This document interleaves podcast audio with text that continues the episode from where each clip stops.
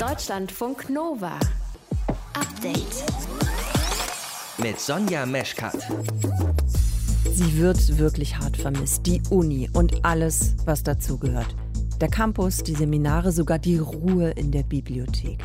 Studierende wollen wieder an die Universitäten und sollen deshalb schneller an eine Impfung kommen, wenn das Wintersemester losgeht. So hat Helge Braun gesagt, der Kanzleramtschef. Naja, könnte knapp werden, sagt Armin Himmelrath, unser Hochschulexperte. Wenn man sagt, wir wollen im Wintersemester Präsenzunterricht machen, dann ist natürlich der Anfang des Wintersemesters schlicht zu spät. Die Rektoren haben das ausgerechnet, haben gesagt, wenn wir das wollen, wenn wir im Oktober starten wollen mit Präsenz für alle, dann müssen wir spätestens Anfang August loslegen mit der Impfung für alle. Wie realistisch das alles ist, dieser Plan Einschätzungen bekommt ihr im frischen Podcast vom Update heute am 1. Juli. Weiteres Thema bei uns ist die Frage danach, wie groß denn eigentlich die Infektion Infektionsgefahr ist bei Konzerten, auf die wir ja sehr gerne alle irgendwann wieder gehen würden. Ne? Das untersuchen gerade Forschende weltweit. Unser Nova-Reporter Max Brose liefert euch gleich einen Überblick über das, was bisher bekannt ist. Ihr hört zu, das ist schön. Deutschlandfunk Nova. Seit ein paar Tagen wird darüber diskutiert, ob Studierende schneller, leichter, besser an eine Impfung kommen sollen. Den Anstoß gegeben dazu hat Bernhard Eitel, das ist der Rektor der Uni Heidelberg. Ich glaube, die Studierenden und damit auch die Universitäten brauchen Planungssicherheit fürs beginnende Wintersemester. Dann spielt der Zeitfaktor ja eine Rolle. Wir müssen ja mit zwei Impfungen rechnen. Jetzt kommt die Urlaubszeit noch dazu. Und darüber hinaus meine ich, dass die Studierenden eine besondere Gruppe sind, die es wert sind, dass man sich ihnen endlich mal widmet. Das hat Bernhard Eitel am Montag gesagt im Deutschlandfunk. Heute zieht der Kanzleramtschef nach, Helge Braun. Der verspricht, Studierende sollen Anfang des Wintersemesters geimpft werden. Es scheint sich was zu bewegen für die Studierenden, die in all den Corona-Debatten wenig Platz und Raum bekommen haben. Deutschlandfunk Nova Reporter Armin Himmelrath, das ist unser Hochschulexperte. Armin, was für eine Idee ist das, die Bernhard Eitel da mit seiner Forderung nach einer Impfkampagne für Studis auf den Weg gebracht hat? Na, er hat gesagt, die Impfzentren, die sind nicht so richtig ausgelastet. Lass uns die doch anders nutzen, lass uns die umwidmen zu sogenannten Impfstraßen und da können dann die Studierenden hingehen, bekommen einfach sozusagen mit Studienausweis sofort äh, ihre Impfung und er findet dafür relativ viel Unterstützung bei anderen Rektoren. Da hat sich zum Beispiel schon die Landesrektorenkonferenz in Nordrhein-Westfalen geäußert, die spricht sowohl für die Fachhochschulen als auch für die Universitäten und die sagen, ja, genau das brauchen wir, denn ohne Impfung bei den Studierenden wird es im Wintersemester keine Präsenzveranstaltungen geben. Die haben einfach mal ausgerechnet, wenn man die Abstandsregeln einhält von 1,50 Meter pro Person, dann kriegt man eben die Studierenden überhaupt nicht rein. Ungefähr 900.000 neue werden im Wintersemester dazukommen. Und äh, ja, die haben dann gesagt, wenn wir mit den Abstandsregeln rechnen, dann sind es eben nur ein Fünftel der Studis, die tatsächlich in die Hochschulen passen. Und das ist, man kann das so interpretieren, eine klare Drohung in Richtung Politik. Und die scheint ja angekommen zu sein, wenn man Helge Braun glauben kann. Wie realistisch ist denn der Plan, Anfang des Wintersemesters alle Studierenden zu impfen? Naja, wenn man sagt, wir wollen im Wintersemester Präsenzunterricht machen, dann ist natürlich der Anfang des Wintersemesters schlicht zu spät. Die Rektoren haben das ausgerechnet, haben gesagt, wenn wir das wollen, wenn wir im Oktober starten wollen mit Präsenz für alle, dann müssen wir spätestens Anfang August loslegen mit der Impfung für alle. Und das sieht auch Nikolas Battige so, der ist Student in Heidelberg und Initiator eines offenen Briefs. Das das haben mehrere hunderttausend Studierende unterschrieben. Und sie sagen in Richtung Politik, Mensch, wir brauchen Hilfe und Unterstützung für den Präsenzunterricht. Und Helge Brauns Ansage, dass das dann am Anfang des Wintersemesters losgeht, das reicht Nikolas nicht. Reden ist immer so eine Sache. Wir würden uns halt wünschen, dass dann auch Taten folgen und dass es dann auch zum Beginn des Wintersemesters so ist, dass jeder seine Impfung im besten Fall schon hat, seine zweite. Weil wenn man dann erst mit der ersten Impfung im Oktober loslegt oder so, immun wäre man dann im November irgendwann. Und das ist einfach nicht hinnehmbar. Also das ist zu lang. Und dann gibt es noch einen zweiten Aspekt. Ursprünglich gab es ja mal von der Bundesregierung ein Impfangebot, jedenfalls angekündigt, für alle BundesbürgerInnen bis Ende September. Und wenn Braun jetzt sagt, das machen wir für die Studis aber erst Anfang Oktober zum Beginn des Wintersemesters, dann hat er dieses Versprechen auch mal eben kassiert. Wäre denn der Plan mit den Impfungen zum Wintersemester wenigstens technisch umsetzbar? Begrenzt, muss man sagen. Denn das hängt natürlich einerseits vom verfügbaren Impfstoff ab. Da haben wir bisher immer noch zu wenig. Es mhm. kippt jetzt wohl so langsam, aber es äh, muss man erst mal gucken. Dann gibt es natürlich eine Konkurrenz um die Impftermine. Also es sind ja nicht nur die Studierenden, die geimpft werden wollen, sondern möglicherweise auch noch ein paar Millionen andere Menschen. Und die Rektoren sagen, naja, wir müssen im Grunde heute, Anfang Juli, loslegen mit 15.000 Impfungen pro Tag. Dann würden wir es schaffen. Aber wenn wir äh, länger warten, jede Woche mehr, erhöht sozusagen den Druck, dass am Tag noch mehr äh, geimpft werden müssen. Und dann ist das einfach ein gewagtes Versprechen zu sagen, wir schaffen das bis zum Beginn der Vorlesungen. Könnten die Unis das nicht in Eigenregie machen? Es gibt einzelne Unis, die das probieren in, äh, mit, mit so Projekten, die versuchen dann an Impfstoff zu kommen. In Berlin gibt es das zum Beispiel. Manchmal wird es auch von Studierenden organisiert für ihre KommilitonInnen. Aber grundsätzlich ist das natürlich viel Aufwand und es würde dazu führen, dass es letztlich Zufall ist, ob ich jetzt gerade an einer Uni mit einem Impfangebot studiere oder eben an einer Uni ohne Impfangebot. Und das kann natürlich nicht die Lösung sein, dass das sozusagen ein Zufallsfaktor ist, ob jetzt da Präsenzunterricht stattfinden kann oder nicht. Studierende sollen Anfang des Wintersemesters geimpft werden. Wie realistisch das ist, das hat uns Armin Himmerath eingeschätzt. Danke dafür. Gerne. Deutschlandfunk Nova. Update. Willkommen in der Online-Spielhölle von Deutschlandfunk Nova. Ja, ja. Kann einem schon mal ein bisschen schwindelig werden, wenn man die Sounds hört. Ab heute sind Online-Casinos in ganz Deutschland unter bestimmten Voraussetzungen legal. Bisher war das ja nur in Schleswig-Holstein erlaubt. Grund für die Änderung ist der neue Glücksspielstaatsvertrag. Die Politik will damit den Schwarzmarkt für Online-Glücksspiel bekämpfen. Fachleute sagen aber, hm, schlechte Idee. Dadurch wird die Spielsucht nur noch mehr gefördert. Es ist also kompliziert. Maike Glas aus den Deutschlandfunk Nova Nachrichten. Unter welchen Bedingungen sind denn die Online-Casinos erlaubt? Also wer Online-Glücksspiele jetzt anbieten will, muss dafür erstmal eine Lizenz bekommen. Die gibt es beim Land Sachsen-Anhalt. Außerdem müssen sich die Online-Casinos verpflichten, eine Software zu nutzen, die schnell erkennen soll, ob jemand glücksspielsüchtig ist oder es werden könnte. Und in den Casinos darf jetzt auch nicht jede Form von Glücksspiel stattfinden, die in ja, normalen Casinos stattfindet. Also Tischspiele wie zum Beispiel Blackjack oder Roulette sind nicht erlaubt. Und welche Regeln gibt es für die Leute, die spielen wollen? Also die brauchen ein Spielkonto, das sie bei allen Online-Casinos nutzen müssen, können also nicht anonym spielen und müssen natürlich volljährig sein. Ob die Angaben, die da gemacht werden, richtig sind, müssen dann wiederum die Online-Casinos selber prüfen, sind da so ein bisschen in der Pflicht. Außerdem gibt's ein Limit. Mehr als 1000 Euro können im Monat nicht auf das Spielkonto eingezahlt werden. Wir haben darüber heute im Programm auch schon mit dem Spielsuchtexperten Tobias Heyer gesprochen und der sieht dieses Limit aber ziemlich kritisch. Ich halte diese Grenze per se für zu hoch angesetzt. Dann gibt es aber Ausnahmeregelungen. Sie können wenn Sie bestimmte Kriterien erfüllen, diese Grenze nach oben verschieben, bis zu 30.000 Euro.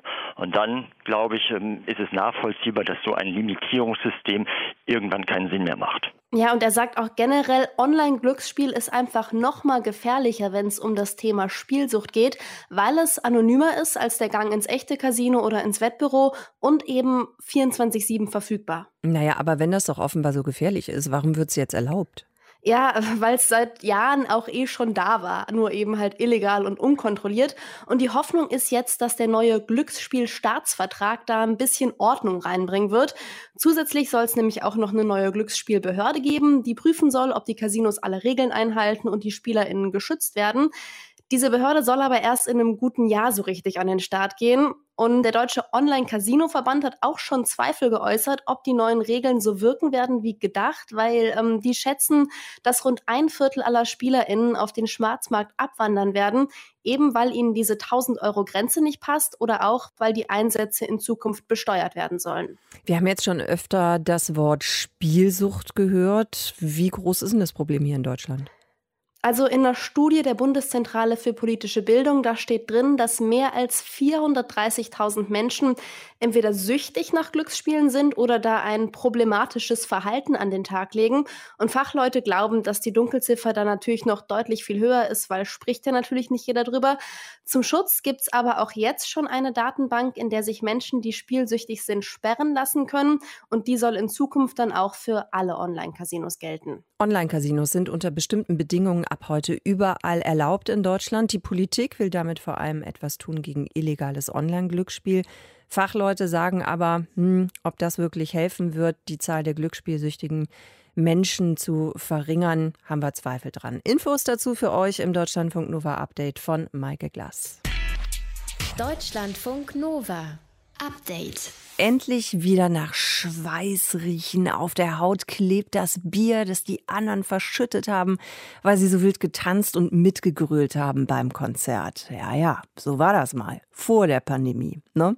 Nach wie vor gibt es ja so gut wie keine Konzerte. Die Clubs sind geschlossen und trotzdem gibt es da natürlich ein Interesse. Forschende weltweit wollen wissen, welche Risiken denn eigentlich ausgehen von Konzerten während Corona und dazu sammeln sie Daten. Deutschlandfunk Nova-Reporter Maximilian Brose hat sich den aktuellen Stand dazu angeschaut. Max, wie hoch ist denn das Infektionsrisiko bei Konzerten? Naja, also wenn wir jetzt Konzerte wie vor der Pandemie machen würden, dann wäre das tatsächlich ziemlich hoch, denn wir stoßen ja beim Singen zum Beispiel total viele Aerosole aus. Und dicht an dicht stehende Menschen, die sind natürlich super Bedingungen dafür, dass sich das Coronavirus verbreiten kann. Mit einem Hygienekonzept sieht das natürlich wieder anders aus. Und wie jetzt so ein Hygienekonzept wirklich guten Infektionsschutz für Konzerte bringen kann, das untersuchen Forschende gerade weltweit. Und den Anfang dafür hat die WeStart 19 Studie gemacht im vergangenen Herbst mit einem Tim Bensko-Konzert in Leipzig. Ja, da klingelt es tatsächlich bei mir, genau, dieses Tim Bensko-Konzert. Was haben die denn da rausgefunden? Zum Beispiel, dass man BesucherInnen-Kontakte, bei denen sich das Virus übertragen kann, erheblich reduzieren kann. Also da gab es verschiedene Konzertszenarien und bei einem Konzertszenario, das war da so wie vor der Pandemie mit ähm, ja, den Leuten, die dicht an dicht saßen und wenigen Eingängen. Und da gab es im Schnitt etwa neun längere Kontakte pro Person bei einem Konzertszenario, wo die Halle dann nur zu 25 Prozent gefüllt war und es mehrere Eingänge gab, da haben die Forschenden nur einen längeren Kontakt im Schnitt pro Person gemessen. Und gleichzeitig haben sie halt die Lüftungsanlage in der Halle am Computer simuliert. Und da hat sich gezeigt, dass die eigentlich recht gut funktioniert hat, denn nur wenige der simulierten Personen, die haben da Aerosole von Infizierten eingeatmet in diesem Computermodell. Dann haben sie versucht, die Lüftungsanlage in dem Computermodell zu verbessern. Da kam dann aber tatsächlich eine schlechtere Lüftungsanlage raus, erzählt der Studienleiter Stefan Moritz. Und haben dann gesehen, dass diese schlechtere Lüftung aber verheerende Auswirkungen hatte. Also da haben sich richtige Seen gebildet von den Aerosolen und Wolken. Und wir haben also pro infizierter Person bis zu 100 Exponierte im Umkreis gefunden weil eben diese Lüftungssituation so war, dass die Aerosole nicht schnell genug wegtransportiert wurden. Und äh, ja, das hätte zum Superspreader-Event führen können. Ja, und daran konnten die Forschenden sehen, dass gute Lüftungen halt sehr wichtig für ein Corona-sicheres Konzert sind. Man muss bei den Ergebnissen aber sagen, bisher sind die noch nicht in einer wissenschaftlichen Fachzeitschrift veröffentlicht. Mhm. Also die wurden halt noch nicht von unabhängigen Forschenden gegengeprüft. Mhm. Und ich glaube, was auch wichtig ist, das war ja ein Sitzkonzert. Ne? Wie sieht es denn mit Konzerten aus, wo man eben auch da mal wieder tanzen kann? Gibt es da schon Studien? Ja, da ist kürzlich eine in einer großen medizinischen Fachzeitschrift erschienen. Und dabei ging es um ein Testkonzert in Barcelona, wo 500 getestete BesucherInnen dicht an dicht tanzen konnten tatsächlich. Natürlich mit Maske, was ja bei fast allen Hygienekonzepten total wichtig ist. Und gleichzeitig gab es auch noch eine zufällig ausgewählte Kontrollgruppe, die eben nicht auf dem Konzert war. Ja, und acht Tage später kamen die dann wieder alle zusammen und wurden mit PCR-Tests getestet, um halt zu schauen, wer hatte sich denn jetzt da infiziert auf dem Konzert. Und einer der Autoren, Josep Libre, der sagt, From the 500 assistants, no one was infected. And from the 500 people in the control group that were not in the concert, two of them were infected. So we could prove that this was not a super spreading event and that the infection during the event was not increased. So the risk was not increased. Also auf dem Konzert, da hatte sich niemand infiziert, in der Kontrollgruppe zwei Personen. Und daher hätte das Experiment gezeigt, ja, dass dieses Konzert das Infektionsrisiko nicht erhöht hätte. Das klingt aber doch fast danach, Max, als könnten wir dann bald wieder loslegen mit Konzerten oder nicht? Ja, da muss ich dir mit einem ganz klaren Jein drauf antworten, hm. denn bei dem Konzert, da hatten Schnelltests halt alle infektiösen Personen vorher aussortiert. Aber manchmal, das wissen wir ja mittlerweile, schlägt ein Schnelltest eben auch nicht an, obwohl eine Person vielleicht schon infektiös ist. Und das war halt auch nur eine kleine Stichprobe, die sie genommen haben. Und gibt es da auch schon größere Untersuchungen? Hm, die gibt es mittlerweile. Also es gab Modellkonzerte unter anderem in Frankreich, Norwegen, Belgien, auch Deutschland. Da liegen jetzt noch keine Zahlen vor. Ähm, Im März hat aber das Team um Josep Libre ein ähnliches Modellkonzert wie das erste, mit, aber diesmal mit 5000 TeilnehmerInnen veranstaltet. Und auch da sind die Ergebnisse noch nicht veröffentlicht. Trotzdem hat mir Josep Libre schon mal verraten, das Konzert hatte keine signifikanten Auswirkungen auf die Inzidenzen vor Ort. Ja, und ähnliches gilt wohl für Modellevents in Großbritannien, sagt Josep Libre, der mit den Forschungsteams dort zusammengearbeitet hat. Ein Teil von diesen Modellevents, das war eine Clubnacht in Liverpool, wo Getestete auch ohne Maske die ganze Nacht durchtanzen konnten. Da gab es wohl neun Infektionen rund um das Event, aber ob die aber auf die Veranstaltung zurückzuführen sind, das muss erst die Studie dazu zeigen. Wie realistisch ist es denn dann, dass wir bald wieder feiern gehen können? Na, das hängt natürlich von der Art der Veranstaltung ab, also draußen sicherlich eher als drinnen. Und man muss natürlich auch schauen, wie sich die Pandemie jetzt weiterentwickelt. Also es gibt natürlich immer mehr Geimpfte, aber die meisten Experimente, die konnten zum Beispiel auch noch nicht die ansteckendere Delta-Variante berücksichtigen. Ja, und bei den derzeit niedrigen Inzidenzen in Deutschland, da sagt Stefan Moritz aber, Veranstaltungen mit halbvollen Hallen und einem guten Hygienekonzept, die würden das Infektionsgeschehen nicht wirklich beeinflussen. Und auch Josep Libre, der hält Konzerte und Clubnächte mit Masken und Schnelltests und guter Belüftung ja nicht für Infektionstreiber. Letztlich entscheiden darüber aber natürlich die Corona-Verordnungen, wann wir wieder feiern gehen können. Wie sieht es aus bei Konzerten mit Infektionsrisiken von oder beziehungsweise mit Corona? Wir haben drauf geguckt mit unserem Nova-Reporter Max Brose. Danke dir. Gerne. Deutschlandfunk Nova.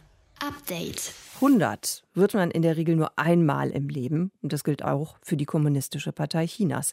Dementsprechend groß ist das heute gefeiert worden auf dem Tiananmen-Platz. 70.000 geladene Gäste waren dabei. Es gab patriotische Lieder von mehreren tausend SängerInnen. Kampfflugzeuge sind über den Platz geflogen, auch Helikopter und haben dann die Zahl 100 gebildet. Plus eine Rede natürlich vom Staatschef Xi Jinping. Alles live im chinesischen Fernsehen. Eine riesige Inszenierung, die vor allem eins zeigen soll, nämlich wie geeint die kommunistische Partei ist. Und was ist, wenn man hinter die Kulissen guckt? Was bleibt dann übrig von dieser Inszenierung? Ich habe nachgefragt dazu bei Professor Christine Schie-Kupfer. Sie ist Sinologin und Politikwissenschaftlerin von der Uni Trier. Frau Schie-Kupfer, für wen ist diese ausladende Veranstaltung wichtig? Fürs eigene Volk oder eher fürs Ausland, um Macht und Stärke zu demonstrieren? Ja, natürlich sicherlich beides auf unterschiedlichen Ebenen. Die Machtdemonstration, die Inszenierung nach außen, natürlich auch das China eben mit der kommunistischen Partei am besten dazu geeignet ist, auch globale Führungsrolle, eine globale Führungsrolle zu übernehmen, aber natürlich auch sehr stark für die eigene Bevölkerung, auch wieder da mit der Versicherung, dass äh, die Bevölkerung bei der kommunistischen Partei in den besten Händen ist, aber auch für die eigenen politischen Eliten, dass eben die Einheit der Partei letztendlich der Schlüssel ist, um auch China gestärkt in das nächste Jahrtausend und Jahrhundert jetzt erstmal zu führen. Wie ist denn die Macht verteilt innerhalb der KP, der Kommunistischen Partei? Wie viel hat die Parteibasis zu sagen? Wie viel Macht hängt eben am Staatschef, an Xi Jinping?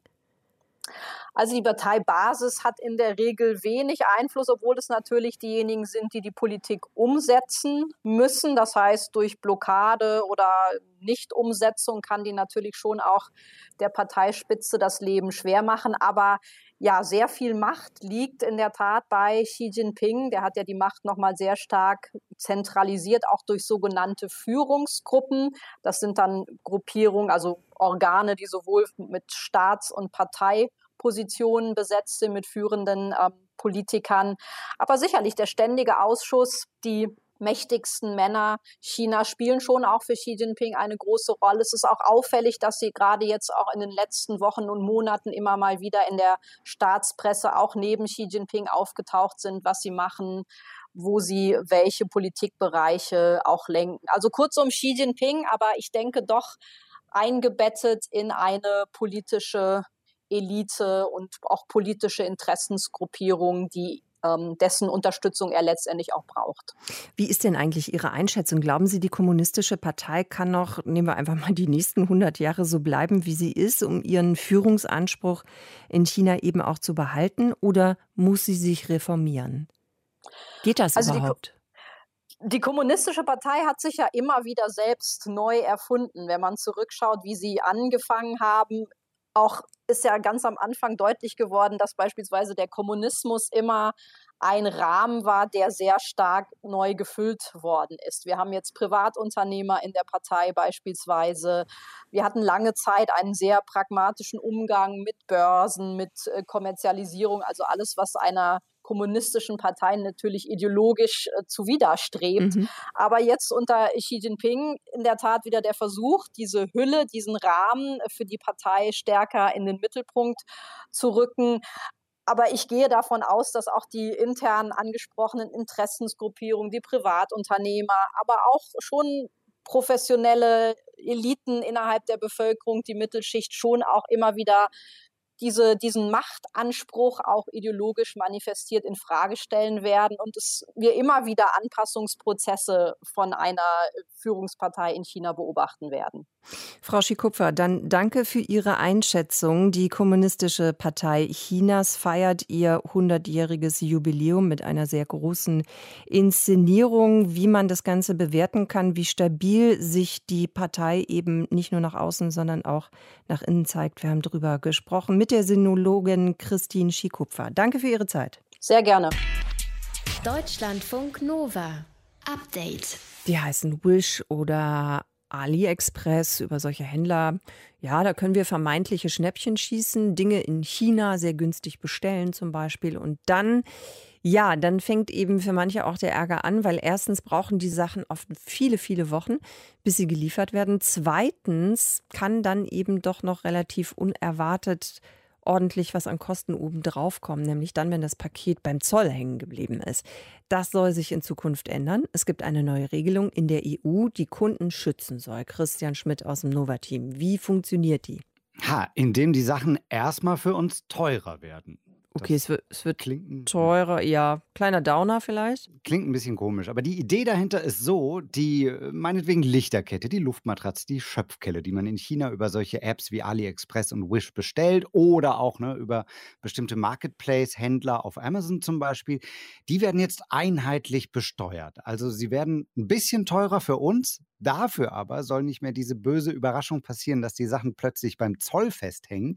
Das ist mir schon mal passiert. Das kennen, glaube ich, auch alle, die schon mal was so für ne, 20, 30 Euro außerhalb der EU bestellt haben. Das hat mir auch meine Freundin Jule erzählt, die einen ganz bestimmten Reiskocher bestellt hatte, den es auch wirklich nur in China gibt. Und das war dann am Ende eine richtige Odyssee. Das sollte ein Geburtstagsgeschenk sein. Irgendwann habe ich nach sieben Wochen gefühlt oder noch länger äh, eine Nachricht bekommen, dass das Ding im Zoll hängt.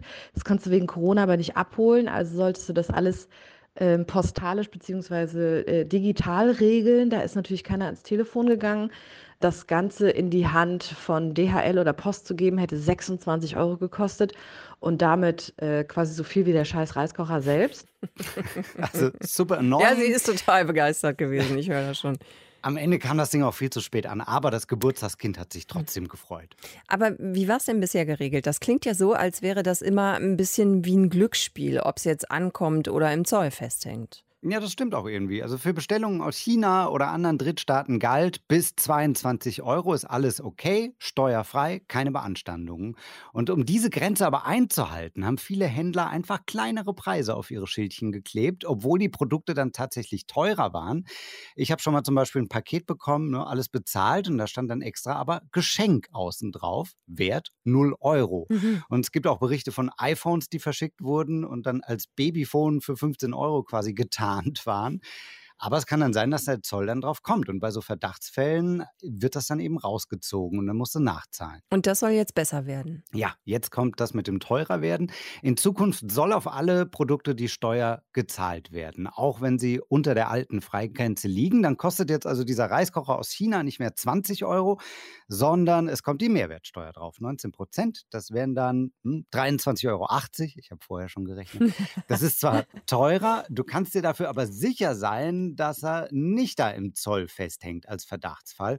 Und sowieso haben wir in Deutschland ja Glück, da sagt Ralf Brügelmann vom Handelsverband Deutschland. Der Verbraucher kann sich auch freuen, dass bei allem jetzt das deutsche Mehrwertsteuerrecht, damit auch der deutsche Mehrwertsteuersatz gilt.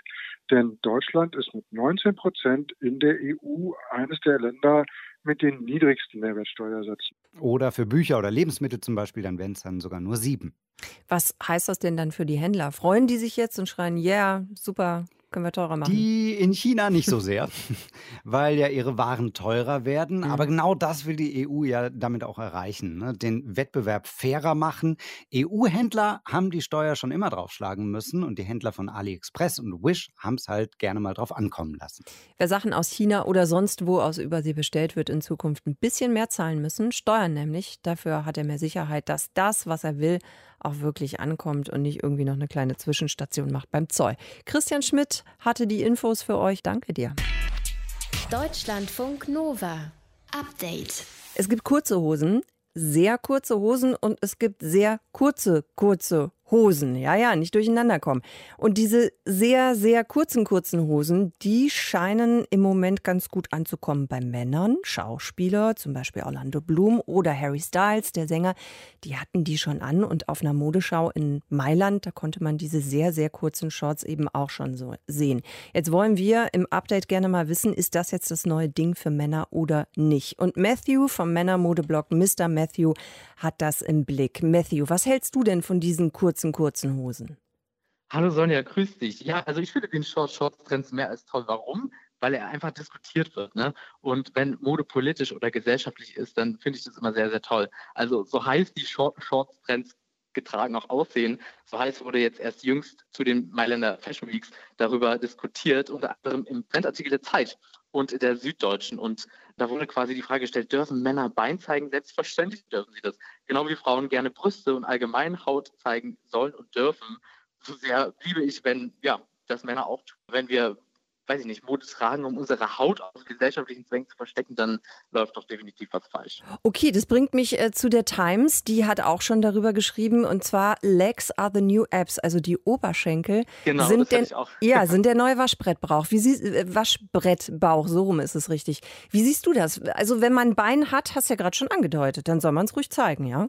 Auf jeden Fall, ja, auch wenn man nicht Bein hat, ne? Weil dieses, dieses Zitat von der Times, das impliziert ja, dass man sie nur zeigen sollte, wenn die Beine so schön aussehen wie ein Waschbrettbauch. Aber auch, wie man so schön sagt, diese Dead Bellies, also ne, leichte Bierbäuche, ja. können ja gezeigt werden und somit auch, weiß nicht, Beine, die vielleicht nicht unbedingt assoziiert werden mit Waschbrettbauch. Wie ist es denn bei dir? Du bist Modeblogger. Trägst du die auch schon, die ganz kurzen Hosen?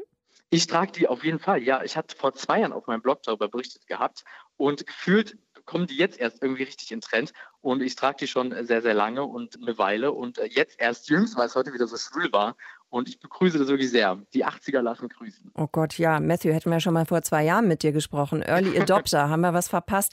Glaubst du denn, wird sich das durchsetzen so für die breite Masse oder bleibt es eher eine Nische? Es wird sich durchsetzen, beziehungsweise hat es schon, wie ich finde und auch jeden Tag beobachte, sowohl in Social Media als auch auf der Straße. Aber vor allen Dingen bei TikTok ist es mir die letzten Wochen und Monate vermehrt aufgefallen. Also, weiß ich nicht, mittlerweile kommen ja auch die Modetrends viel aus der Social Media Blase. Zum Beispiel Stichwort E-Boy und E-Girl, nicht zu verwechseln mit Emo. Sa sag uns noch mal kurz, was E-Boy und E-Girl ist, falls es jemand genau, nicht kennt. Das ist quasi ein Trend, der durch TikTok aufgekommen ist. Das sind Jungen und Mädchen und alles dazwischen, die sich quasi als E-Boy oder E-Girl gekleidet haben oder es auch immer noch tun. Das ist quasi sehr androgyn, sehr edgy, würde man sagen. Mhm. Äh, also auch geschlechterübergreifend, äh, mit Ketten und Ohrringen. Ein auch mir sehr gefallener Trend. Und ähm, das finde ich auch das Tollste mit an Social Media. Es hat die Mode demokratisiert. Modetrends kommen eben nicht mehr nur aus Hochglanzmagazinen und werden so quasi von oben herab diktiert, sondern auch vermehrt aus der Gesellschaft, eben aus Social Media. Finde ich richtig klasse. Matthew, ich kenne zwei Lager. Männer, die kurze Hosen lieben und die auch sehr, sehr gerne tragen. Ich kenne auch Männer, die nie kurze Hosen tragen würden, weil sie sagen, das geht nicht, auch nicht bei 40 Grad. Wann findest du kurze Hosen angebracht und wann nicht? Ich habe tatsächlich eine Weile überlegen müssen, kann man die wirklich immer tragen? Auch damals, als ich auf meinem Blog vor zwei Jahren darüber geschrieben hatte. Aber umso klarer ist jetzt auch bei deiner Frage meine Antwort. Man sollte sie immer tragen können, sowohl im privaten als auch im beruflichen Umfeld. Ne, wir sollten aufhören, finde ich, die sexuelle Lust, Stichwort zum Beispiel kurze Röcke bei Frauen im Büro oder eben jetzt die Short, Short Trends bei Männern, ähm, sowie die soziale fachliche Kompetenz daran abhängig zu machen, was man trägt, ob man Haut zeigt oder nicht. Also ich finde und ich hoffe für die Zukunft, dass man das immer tragen kann und immer tragen sollte. Matthew, genau. dann danke ich dir fürs Erklären und äh, deine Meinung bzw. Haltung dazu. Matthew vom Männermodeblog Mr. Matthew. Wir haben gesprochen über die Short Shorts, also sehr, sehr kurze Hosen, gerade auch im Kommen bei den Männern. Nicht nur in diesem Sommer, wie wir gerade erfahren haben, eigentlich schon länger, aber jetzt kriegen wir es richtig mit. Deutschlandfunk Nova. Update. Montag bis Freitag, immer zwischen 18 und 20 Uhr. Mehr auf deutschlandfunknova.de